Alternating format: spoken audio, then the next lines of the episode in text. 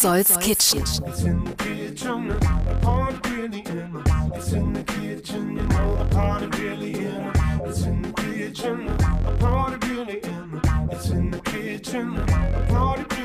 Willkommen in. Petzolds Kitchen, Episode Nummer 5. Nachhaltigkeit ist heute das übergreifende Thema. Und es war ehrlich gesagt gar nicht so geplant, aber umso schöner. Um Nachhaltigkeit geht es im Ursprung.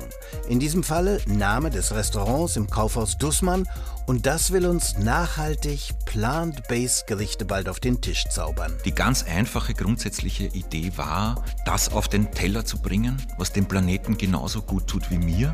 Das Ganze am Ende des Tages, aber in einer wirklich geschmacklich verdammt guten Atmosphäre, sowohl am Teller als auch im Drumherum. Sagt Christian Hammerle, der Head of Sustainability im Ursprung. Was der Plant-Based Plan ist, das erzählt er uns am Ende von Petzolds Kitchen. Dann gehen wir in den Thai Park an der Konstanzer Straße in Wilmersdorf.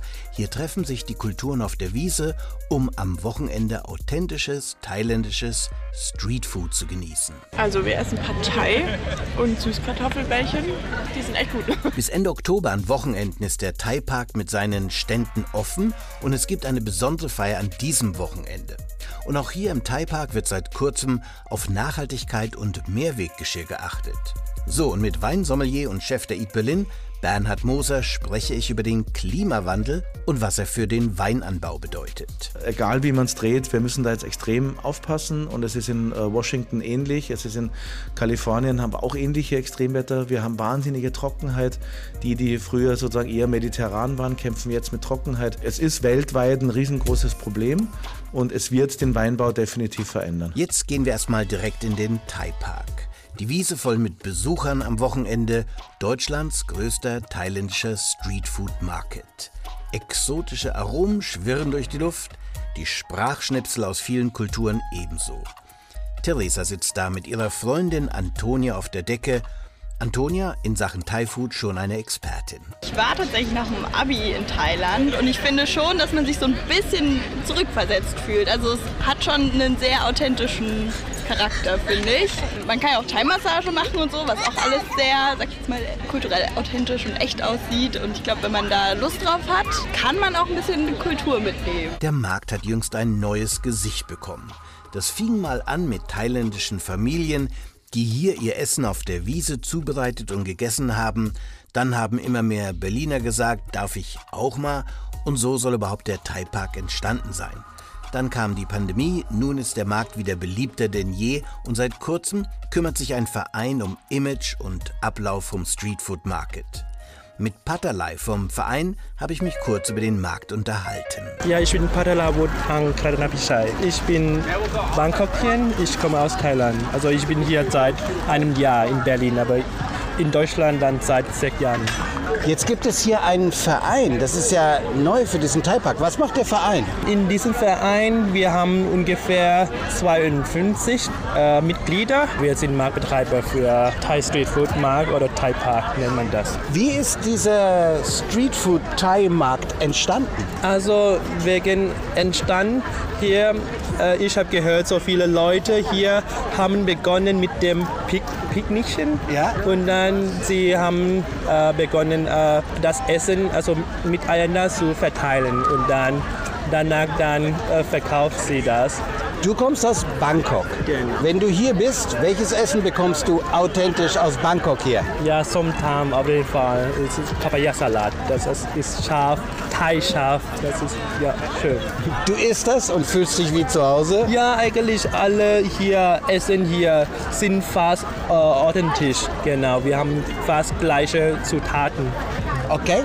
Welche Essen gibt es hier noch, die ganz typisch Thai sind? Ja, es gibt äh, Nudeln, Papaya-Salat und Pad Thai und so. Das ist jetzt so ein richtiger Platz geworden, wo man sich am Wochenende trifft, oder? Also ich meine, die Genau. sitzen ja alle hier, manche essen, manche genießen Genau. es einfach. Ist so, hier kommt Berlin zusammen, oder? Genau, das ist so wie ein Treffpunkt. Nicht nur für Thailänder, sondern auch für Berliner, für Touristen und so.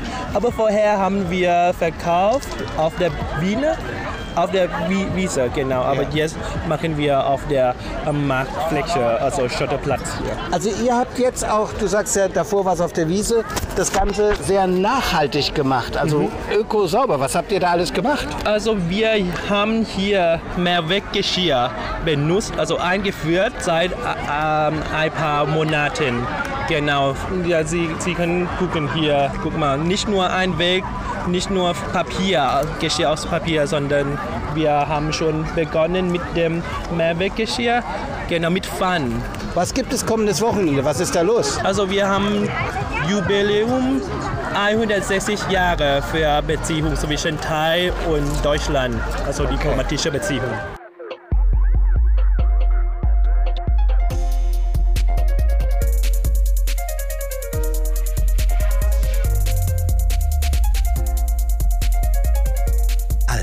Der Thai-Park geht bis Ende Oktober. Aktuell feiert man 160 Jahre diplomatische Beziehungen mit Deutschland. Dieses Wochenende mit Bühne, mit Tanz, buddhistischen Opfergaben, dem Affengott Hanuman, traditionellem Maskentanz, absolut empfehlenswert. Genau wie dieses gerade erschienene Kochbuch meine Empfehlung in Sachen Thai-Food ist. 75 authentische Gerichte aus dem Land des Lächelns untertitelt, im Christian Verlag erschienen mit Warenkunde, es geht um Land und Leute, Fotos von Gerichten und der Schönheit des Landes, 75 Rezepte, Suppen, Fleisch, Fisch, Curries. Eine super Annäherung an diese Kultur und äh, Thai-Kochbücher gibt es ja inzwischen viele. Dies hier ist schon besonders. Ankana Siri Saing ist Thailänderin, die in Deutschland wohnt. Wir bekommen also die Insicht, die eigene Geschichte, Kultur und Kulinarik von Streetfood bis Sterneküche. Die Tageskarte. So, Achtung, kleines Wortspiel. 1, Thai 3, Thai Food zum dritten. Ich war im thailändischen Restaurant Lab Koi in der Krossener Straße in Friedrichshain. Mit Kai Röger, Freund, Kollege. Er schreibt über Essen für den Tagesspiegel. Ich wusste gar nicht, Kai ist ein richtiger Kenner der Thai-Küche. Der hat die Thai-Küche auch schon vor Ort in Thailand kennengelernt Kai und ich bestellen Lab Kai, Hühnerfleisch mit den Aromen Thailands, Koriander natürlich, einen klassischen Papayasalat mit Bohnen und Erdnüssen und im Ganzen kommt ein Wolfsbarsch mit Thai-Kräutern und Labsoße auf den Tisch. Allein dieser Fisch, kross auf der Außenhaut, zart im Fleisch, ist den Besuch wert. Nach dem Essen haben wir das alles nochmal Revue passieren lassen. Ja, es ist eine Mutti-Küche. Also man merkt, dass die dort sehr, sehr viel selber machen, angefangen von den Pasten. Du siehst auch diese Chilischoten, die dabei stehen, äh, in großen Gläsern auf dem Dresen stehen. Das sind äh, importierte Thai-Chilis, oh, die er sich nicht von hier kauft, sondern er importiert wirklich selber, weil er solche Produkte hier nicht bekommt. Natürlich ist vieles auch aus dem Asiamarkt auswechselbar, aber äh, du hast diese Elemente, die ich glaube ich so ein bisschen verstört haben, dieser, dieser Kohl am Tellerrand. Wir gucken mal, ob wir das nochmal zusammenbekommen. Ich glaube, wir hatten einfach den Papayasalat, oder? Wir hatten den Papayasalat. Wir, wir hatten, hatten den gebratenen Fisch, Wolfsbarsch mit Teigkräutern. Hm? Ja, und wir hatten noch dieses gehackten Hühnersalat, den eben diesen Lab Gai hat sie ihn, glaube ich, genannt. Ja. Gai für Hähnchen. Und ähm, der war, würde ich sagen, schon sehr, sehr authentisch. Das heißt also gehacktes, mit Messer gehacktes Fleisch äh, und dazu eine ordentliche Schärfe, leichte Säuerlichkeit. Äh, du sagst eine ordentliche Schärfe, ich äh, komme dazwischen und sage, das war ordentlich scharf und wird das ordentlich stärker betonen und war froh, dass es danach, wie heißt es hier, Zitronenglasgetränke gab. Frische Zitronenglas mit brauner Zucker, so steht es auf der Karte. Und äh, das habe ich dann aber wirklich gebracht. Was war ordentlich äh, scharf? Du kennst doch bestimmt eine ganze Menge Thai-Restaurants. War das äh, sehr scharf oder war das äh, Standard? Also ich würde jetzt mal sagen, für ein mehr oder weniger authentisches äh, Thai-Restaurant in Berlin wollen wir mal sagen, in, mhm. für Berliner Verhältnisse war es scharf. Mhm. Äh, in Thailand ist man schärfer, aber man kann da ja auch ordentlich nachschärfen. Mhm. Ähm, es, ist, es, sind die, es ist die besondere Schärfe der Thai-Chilis. Oh, die geht sehr gerade auf die Zunge, bleibt aber nicht so lange wie andere Chilis. Es ist eine sehr, sehr geradlinige, aber nicht verheerende Schärfe, die die erzeugen. Und ich finde, das ist super mit dieser Frische, mit dem Kohl, der dich verstört hat am Rand, den isst man mit. Mhm. Das ist äh, roher Kohl, aber es gibt eben dieses frische Element. Du hast in Thailand jetzt nicht ein Überangebot an frischem grünen Salat, sondern du isst halt hauptsächlich Kohlsorten auch dazu, ja. um nochmal was Knackiges zu haben, was nochmal den, den Mund neutralisiert. Du hast immer auch sehr viele Kräuter dabei liegen, das haben sie auch sehr gut gemacht. Genau, die haben natürlich ähm, die Aromatik gegeben. Es gab Basilikum und äh, Koriander. das ist dieses äh, thailändische Basilikum, das eine, eine, ganz ätherische Note hat, mit dem mhm. italienischen nicht zu vergleichen. Ne? Oh. Aber die Schärfe, die ist natürlich schon, wenn man das mag, super. Aber dadurch ist, finde ich, viel für diesen europäischen Gaumen wo du gar nicht mehr mitbekommst, was da alles noch drin war. Ne? Da waren ja so kleine Chili drin, da waren kleine Früchte drin, Obst. Was hast ja, du da ist, ausgemacht? Das sind, sind diese Thai-Auberginen. Ähm, gibt es ja in verschiedenen Größen. Es waren, waren Pilze. Ich würde mal sagen, du hast noch diese getrockneten Garnelen gehabt in dem Papayasalat, die unbedingt dazugehören. Den Papayasalat fand ich ziemlich gut. Ich auch, muss ja. Ich sagen. Und da war es ja auch so, dass der nicht so scharf war. Ich wollte jetzt mal auf die Schärfe zu sprechen kommen. Die nimmt natürlich für so einen europäischen Gaumen äh, von den Aromen einiges weg, weil du bist einfach nur mal am Kämpfen mit dieser Schärfe. Ja, aber das ist doch komisch. Da will man authentisch essen gehen oh, und äh, als Farong und dann dann jammert man darüber, dass es scharf ist. Ich meine, also gehst ja auch jetzt nicht in eine Suppenküche und jammerst, dass es heiß ist mhm. und du dir den Mund verbrennst. Aber ah, dann komm klar damit oder, mhm. oder geh Fischstäbchen essen. Ja, also, ich habe am Sonntag im Thai-Park einiges äh, gegessen und da war es nicht so scharf. Ich hatte es einfach nicht so erwartet.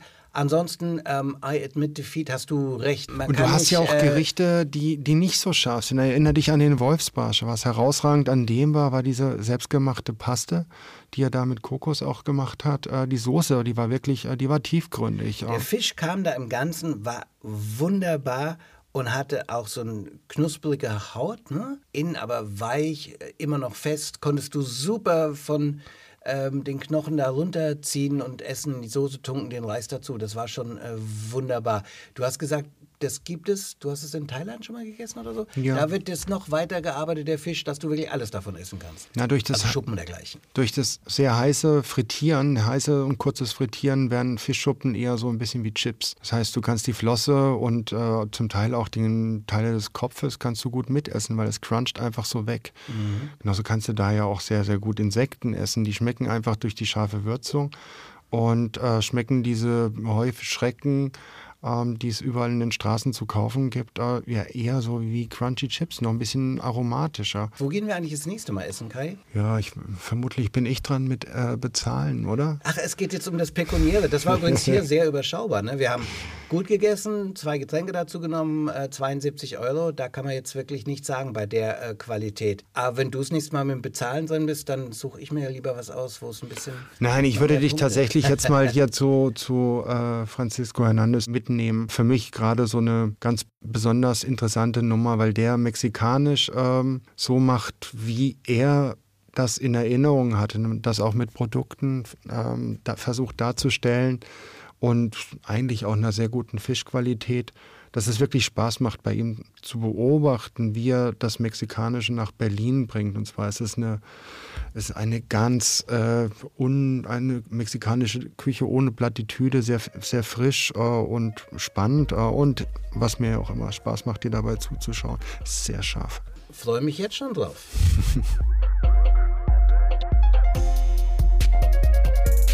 Das Labkoi eine Empfehlung für authentisches Thai-Essen und der nächste Foodie-Treff von Kai Röger und mir ist also auch schon beschlossene Sache. Thai-Markt, Thai-Food-Kochbuch und Labkoi, drei Tipps für drinnen, draußen und die heimische Küche aus der kulinarischen Welt Thailands. Sit mit Bernhard. So, auf geht es in Soda Zitronen. Österreichische Küche an der Kollwitzstraße, aber ich bin da nicht zum Essen hin, sondern um mich einmal mehr mit Bernhard Moser, regelmäßiger Gast in Petzolds Kitchen, über Wein zu unterhalten. Wichtiges Thema dieser Zeit, der Klimawandel und was er mit dem Weinanbau macht. Das erzählt uns Bernhard in den kommenden zehn Minuten.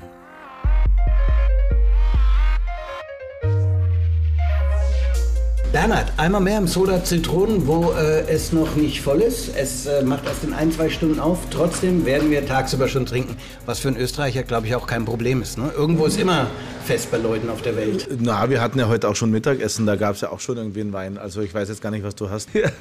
ich glaube, du kredenzt etwas, was durchaus zum Thema passt, weil ich dir das davor gesagt habe. Mich würde interessieren, einfach Climate Warming im Wein. Für mich heißt das Weinanbaugebiete, wo man gedacht hat, da ist es für alle Ewigkeit, da tut sich was. Was fällt dir bei Climate Warming und äh, Wein und Trauben zuerst ein? Naja, schon Deutschland. Also es ist schon so, dass ähm, wenn man zurückdenkt, wir können das noch, die meisten der Hörer wahrscheinlich nicht mehr, in die 70er Jahre. Mhm. Da wurden ja ungefähr 50 Prozent der Jahrgänge bzw. der Trauben gar nicht reif, weil es einfach viel zu kalt war. Das heißt, die Winzer mussten dann äh, künstlich mit Zucker äh, quasi äh, ergänzen vor der alkoholischen Gärung. Sie mussten quasi die fehlende Traubenreife durch äh, Chaptadisieren quasi ausgleichen. Erstmal war Fakt, dass Weinbau in Deutschland äh, ein hartes Business war und äh, dass viele Jahrgänge überhaupt nicht reif wurden. Ja, und das hatte auch dann zur Folge, dass diese halbtrockenen äh, Liebfraumilch, Kröber Nacktasch oder wie sie alle hießen, dann eben auch so äh, unfassbar schlechte Qualität hatten. Mhm. Und das Problem der Reife haben wir jetzt in den meisten Jahrgängen nicht mehr. Jetzt haben wir eher ein anderes Problem, nämlich, dass wir es zu warm haben. Das heißt, irgendwann ist der Riesling nicht mehr die richtige Trauben Traubensorte in Deutschland, wo er jetzt äh, eben die Traubensorte ist? Wenn man auf die, auf die hohe Qualität des deutschen Riesling schaut, dann ist das ja eine Kombination einerseits aus dem gewachsenen Handwerk, weil wir halt sehr gut mit den äh, Gegebenheiten gelernt haben, umzugehen. Aber vor allem geht es darum, dass wir ein sehr kühles Klima haben, ein sehr kontinentales Klima, das bedeutet große Temperaturunterschiede zwischen Winter und Sommer und zwischen Tag und Nacht. Also kühle Nächte, warme Tage, das ist quasi so ein bisschen der Idealfall. Diese Kombination aus diesen hochmineralischen Böden und dem kalten Klima und dem Handwerk hat zu dieser extrem hohen Qualität des Riesling geführt. Und des äh, deutschen blauen Spätburgunder, den vergisst man immer schnell. Ja, aber, aber wie geht das jetzt weiter? Das ist ja die spannende Frage. Wenn es ja. so warm wird und das nicht mehr äh, mit diesen großen, wunderbaren Temperaturschwankungen für die Riesling-Traube einhergeht geht. Ja, also das ist äh, nochmal ganz spannend. Wir haben ja schon traditionell zwei Klimazonen in, in Deutschland. Also man unterscheidet ja immer äh, Klimazone 1, das ist sehr kühl, Klimazone 2 ist mediterran und Klimazone 3 ist sehr warm bis tropisch. Kannst du die noch geografisch und, verordnen, die Klimazone 1 und 2? Genau, also Klimazone 1 ist klassischerweise Gesamtdeutschland, außer Baden. Baden ist Klimazone 2. Okay. Ja? Und äh, ähm, äh, Italien, Süditalien und so weiter, das wäre dann schon Richtung Klimazone 3. Also Baden war immer schon Klimazone 2, das heißt, da, da, daher hatten wir eben aus Baden immer eher schöne Chardonnays, Weißburgunder, Burgunder, ähm, äh, Spätburgunder, weil diese Burgunder-Rebsorten Wärme viel, viel besser vertragen oder andersrum sogar in warmem Klima viel reifer werden, viel fruchtiger werden, ähm, während der Riesling, auch teilweise Sauvignon Blanc, bei Sauvignon Blanc ist es eben, da gibt es die Cool Climate Sauvignons und die Warm Climate Sauvignons, das unterscheidet sich dann in der Aromatik, also die kühlen Sauvignons sind eher grün-grasig und die warmen sind eher so ein bisschen Südfrucht-Ananas in die Richtung, um es jetzt mal ganz platt und grob zu, einzuteilen, aber es gab da immer quasi so eine, so eine Grenze. Das ging quasi Baden. Baden war immer ähm, quasi die, die, die Burgunder-Region und dann gab es halt die Riesling-Grenze. Und das war so Südpfalz. Südpfalz war immer schon so ein bisschen badisches Klima eher und die verschiebt sich gerade. Ich bin so ungeduldig. Ich will wissen, wo kommt jetzt der Klimawandel rein? Bis jetzt hört sich immer noch so an, ist ja alles schön und gut. Ja, aber wo ist es so, dass der Winzer jetzt sagt, äh, ja, es wird zu warm, dann haut es jetzt nicht mehr hin? Genau. Du bist ungeduldig ja. und und äh, bist nicht so gut im Zuhören, aber nee, im Ernst. Ähm, also wir haben einfach diese, diese Grenze, die äh, südlich dieser Grenze ist es eben eher burgundisch und nördlich dieser Grenze ist eben Riesling. Ja? Und diese Grenze verschiebt sich. Das heißt, die ging ursprünglich mal so ein bisschen durch die Südpfalz und man kann eigentlich sagen, dass die immer weiter in den Norden rutscht, sodass jetzt plötzlich großartige Spätburgunder aus Sachsen kommen ja? Und das hätte man sich vor 20 Jahren wahrscheinlich nie träumen lassen, dass das jemals passiert. Aber dann ist ja alles gut. Dann sind jetzt die Sachsen dran und in ein paar Jahren, wenn es so weitergeht, dann schon Brandenburg und dann gibt es ja in England jetzt auch schon Anbaugebiete, die passabel sein sollen. Und was hört man noch? Sibirien? Ist doch alles gut. Wandert einfach nach Norden. Es wandert, aber es wandert halt irgendwann mal aus dieser Kombination aus dem Mineral, es wandert von den mineralischen Böden weg Und dann haben wir eben, dann sind wir plötzlich quasi in der Rieslingzone in Brandenburg. Und in Brandenburg haben wir diese Böden nicht mehr, da haben wir in erster Linie Sand. Genau, und wir werden legendär. niemals einen solchen Riesling, äh, also so einen Brandenburger Riesling bekommen, äh, wie wir das zum Beispiel jetzt an der Mosel kennen oder ähm, äh, aus anderen Regionen. Aber dann haben wir vielleicht einen anderen Riesling. Ist es dann so einfach, es wandert, es verändert sich, aber es gibt kein Problem oder gibt es ein Problem? Na klar, es gibt den Wein nicht mehr. Und das ist ein Problem. Okay, gibt es aber vielleicht einen neuen oder Vielleicht, funktioniert das so nicht? Vielleicht. Wir können auch weiter mit dem Diesel fahren, wir können weiter mit dem Auto fahren, weil es ändert sich ja nur. Oder wir können uns jetzt einfach zusammenreißen und sagen, wir arbeiten jetzt gegen das Climate Warming und reden nicht alles schön. Ja, es ist so ein Verlust. Ich versuche es auch wirklich einfach zu verstehen, wie Artenvielfalt, richtig? Genau, also wir haben jetzt quasi so eine Tradition aufgebaut, die sich sehr, sehr stark um diese zwei Rebsorten dreht. Wir haben dann auch in Franken noch den Silvaner, der halt auch mit dieser Kombination aus diesen Muschelkalkböden so ist, wie er ist. Und das hat halt alles Weltniveau. Und das riskieren wir gerade alles. Und das äh, kann jetzt sagen, klar, wir können auch mal davon ausgehen, dass wir irgendwann mal in, an der Mosel die besten Weißburgunder der Welt ausbauen. Das können wir ausprobieren. Wir können aber auch sagen, wir haben jetzt schon die besten Rieslinge der Welt von der Mosel. Und entweder wir beschützen das jetzt oder wir sagen einfach, macht ja nichts, äh, dann haben wir halt Weißburgunder. Das heißt, es droht ein Qualitätsverlust, der vielleicht ausgeglichen werden kann, aber das ist ein hochriskantes Spiel. Wie ist es denn? Ich habe gerade Sibirien reingebracht. Ich habe gehört, da ist inzwischen auch ein Weinanbaugebiet. Ist das jetzt ein Zugewinn? Ich habe keine Ahnung. Ich habe noch nie sibirischen Wein probiert. Ja. Ich kenne die Bodenvoraussetzungen da überhaupt nicht. Ich kann da leider zu dem Thema gar nichts sagen. Nehmen wir mal was anderes vom äh, Norden. Ähm, England, Südengland? Südengland war ja immer ein grandioses Schaumweinanbaugebiet. Also die südenglischen Sekte sind, sind legendär. Man muss ja äh, wissen, dass ähm, London im, ein bisschen auf Augenhöhe liegt mit, mit Berlin. Das heißt, Südengland könnte man ja auch so ein bisschen mit südlichen Brandenburg, Saale, Unstrut, fast ein bisschen Sachsen vergleichen, auch was so diese geografischen Entfernungen angeht. Und da kommen ja bei uns auch großartige Weine her. Und tatsächlich ist Südengland ein wahnsinnig spannendes Anbaugebiet. Im Wein? Im Wein wird gerade sehr, sehr viel gelernt, aber bei Schaumwein sind sie fast auf, würde ich fast sagen, teilweise auf, auf Champagnerniveau. Und was du jetzt so wunderbar beschrieben hast mit äh, Deutschland erklärt hast, trifft das tendenziell zu auf Neuseeland, Australien, Chile, ähm, West Coast America? Ähm, Neuseeland ist ja cool climate. Ja, das ist ja ganz spannend. In Neuseeland wird es ja nie wärmer als 28 Grad, selbst wenn es heiß ist. Wir haben auch relativ kühle Nächte. Das heißt, die, die Stärke von Neuseeland ist eigentlich genau das, was wir hier auch haben.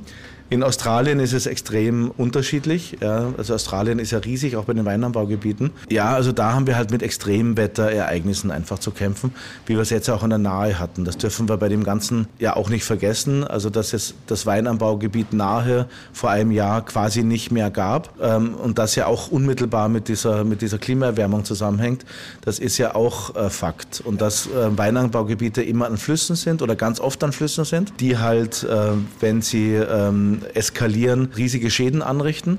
Also wir müssen, egal wie man es dreht, wir müssen da jetzt extrem aufpassen und es ist in äh, Washington ähnlich, es ist in Kalifornien, haben wir auch ähnliche Extremwetter. Wir haben wahnsinnige Trockenheit.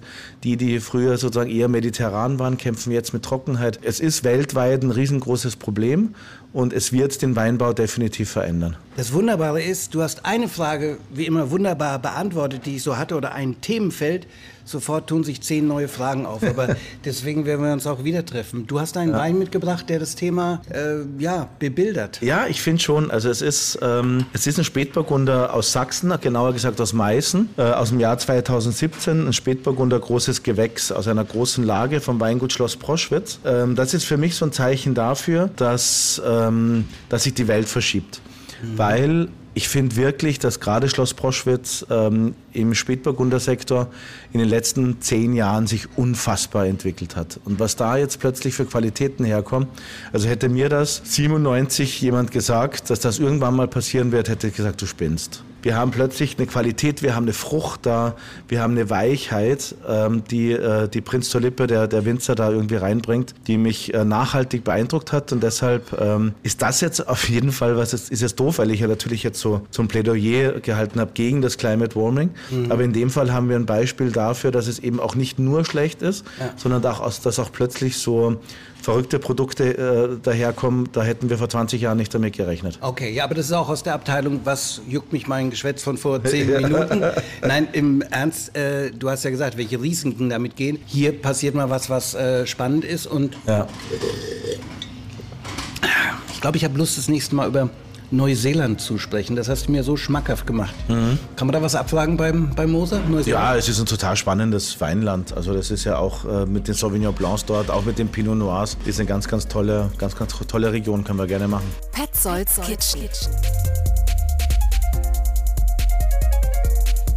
So, sehr schön. Auch hier ist das Anschlussthema mit Neuseeland also schon wieder gesichert. Gute Gelegenheit, dann auch vielleicht wieder Fat Freddy's Drop zu spielen. Meine Lieblingsband aus Neuseeland, die haben wir anfangs von Petzolds Kitchen heute schon mit ihrem Song The Note gehört.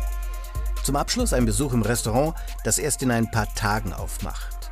Genauer gesagt, das Restaurant Ursprung im Dussmann gibt es ja schon geraume Zeit, im Untergeschoss mit diesem riesigen vertikalen Garten der Pflanzenwand. Am 1. Oktober macht das Ursprung aber wieder neu auf. Neuer Küchenchef, neuer Restaurantleiter und mit Christian Hamele, Head of Food Service Innovation, schon mal ein geiler Titel. Das Ursprung will ab Oktober das erste Planet-Based Restaurant Europas sein. Was das heißt, das erzählt uns der Head of Food Service Innovation in den kommenden fünf Minuten. Also ich bin der Christian Hammerle und äh, in meiner Funktion als Head of Food Service Innovation kümmere ich mich um die genusskulturellen Themen im Familienbetrieb Dussmann in Berlin. Okay, also du bist dem äh, Dussmann angehörig. Wir sind gleich neben dem Restaurant Ursprung, was neu eröffnet, also anders eröffnet am 1. Oktober mit einem ganz neuen Konzept. Und da kommst du ins Spiel. Ja, also wir wollen einen genusskulturellen Begegnungsort schaffen und uns mit dem Thema Zukunft der Ernährung und Ernährungswende auseinandersetzen. Die ganz einfache grundsätzliche Idee war, ähm, das auf den Teller zu bringen, was dem Planeten genauso gut tut wie mir. Das Ganze am Ende des Tages, aber in einer wirklich geschmacklich verdammt guten Atmosphäre, sowohl am Teller als auch im Drumherum. Ihr seid offen und testet, was passt rein für den Ursprung. Super Name dann auch in diesem Falle. Ne? Also da wird es ja nochmal neu, alt erfunden mit dem Namen. Passt, könnte nicht besser passen. Die Idee ist ja, dass man in zehn Jahren, äh, wenn man sagt, die Ernährungswende ist ja fast vollzogen und es geht uns richtig gut, der Johannes Petzold, der man sagt, erinnere dich doch zurück, das hat wo begonnen? Na, das hat im Ursprung begonnen. Also, mit einem Augenzwinkern natürlich bitte zu verstehen. Was bietet der Ursprung an? Was, was habt ihr auf den Teller gezaubert? Also wir fangen jetzt einmal im Grunde genommen, also ich hoffe, dass die Leute sich ab 1.10. da selber davon überzeugen, was am Teller kommt, ähm, damit an, Zukunftsschmankerl zu servieren, also kleinere Portionen, wo wir zum Beispiel eine schöne pikante Waffel äh, mit einer pflanzlich basierten Hollandaise machen und die Waffel nicht mit Ei, sondern mit einem alternativen äh, äh, ähm, Pflanzenprodukt äh, funktioniert. Wo ist denn eigentlich der Alleinstellungsmerkmal? Weil du gesagt hast, wir sind die Ersten. Was könnt ihr auf die Fahnen vom Ursprung schreiben? Also Europas erstes Planet-Based Restaurant ist es tatsächlich deshalb, weil es sich streng nach der Planetary Health Diet richtet. Das ist ja ein globaler Rahmen, äh, wie wir 2050 die äh, Ernährung, also die, die Menschheit ernähren.